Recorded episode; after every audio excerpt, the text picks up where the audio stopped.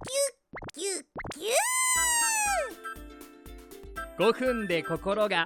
せーの。ほっこり。する話。シャープ59思ってたんと違う。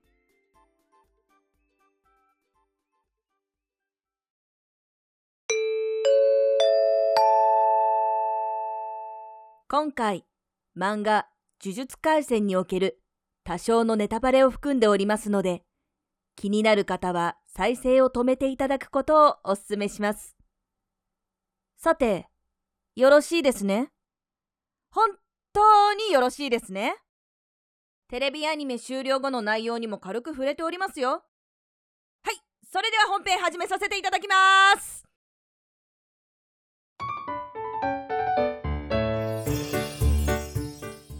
はいごもちゃん。ありがとう。ようやく読み終わりました。呪術廻戦。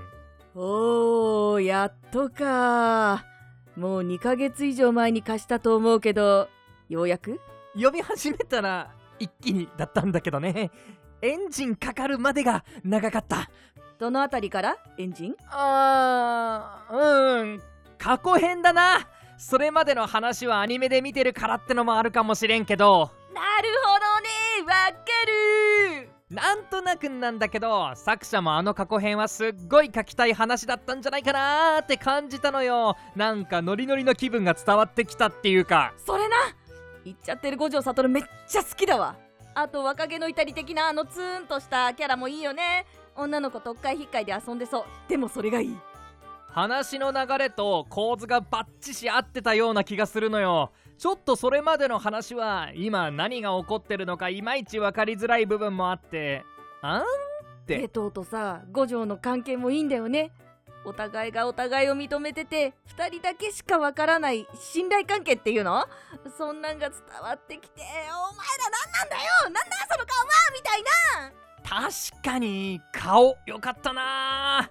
五条と下等2人の表情が豊かでぐっと物語に引きつけられて入り込んじゃうよね。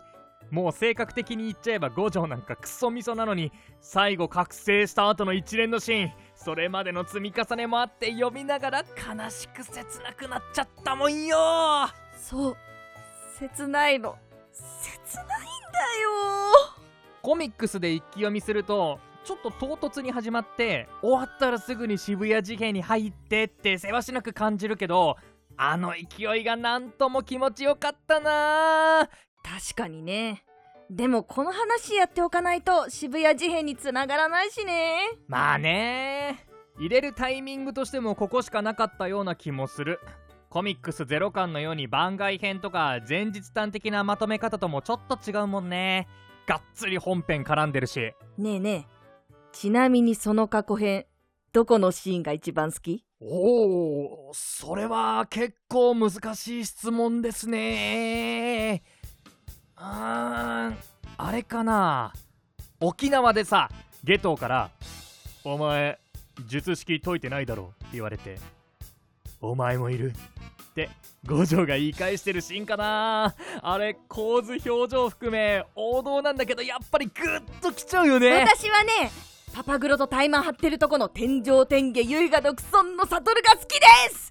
ついでに言うとラストに我らがヒロインめぐみちゃんに会いに行った時その時はすでに彼は一人称が僕になっていたのは皆さんもうお気づきでいらっしゃいますよね。あのギャップよ。辛い。たとえもう悟がめぐみちゃんにぐっと来ててもああいごめんななな何をそんなに熱く語ってなんか思ってたと違う。ってちょっと待って！放送できない単語がまれあーかんこれはもう言語を切り替えていくしかないぎゅーぎゅぎゅぎゅぎゅぎゅぎゅぎゅぎゅぎゅぎゅぎゅぎゅ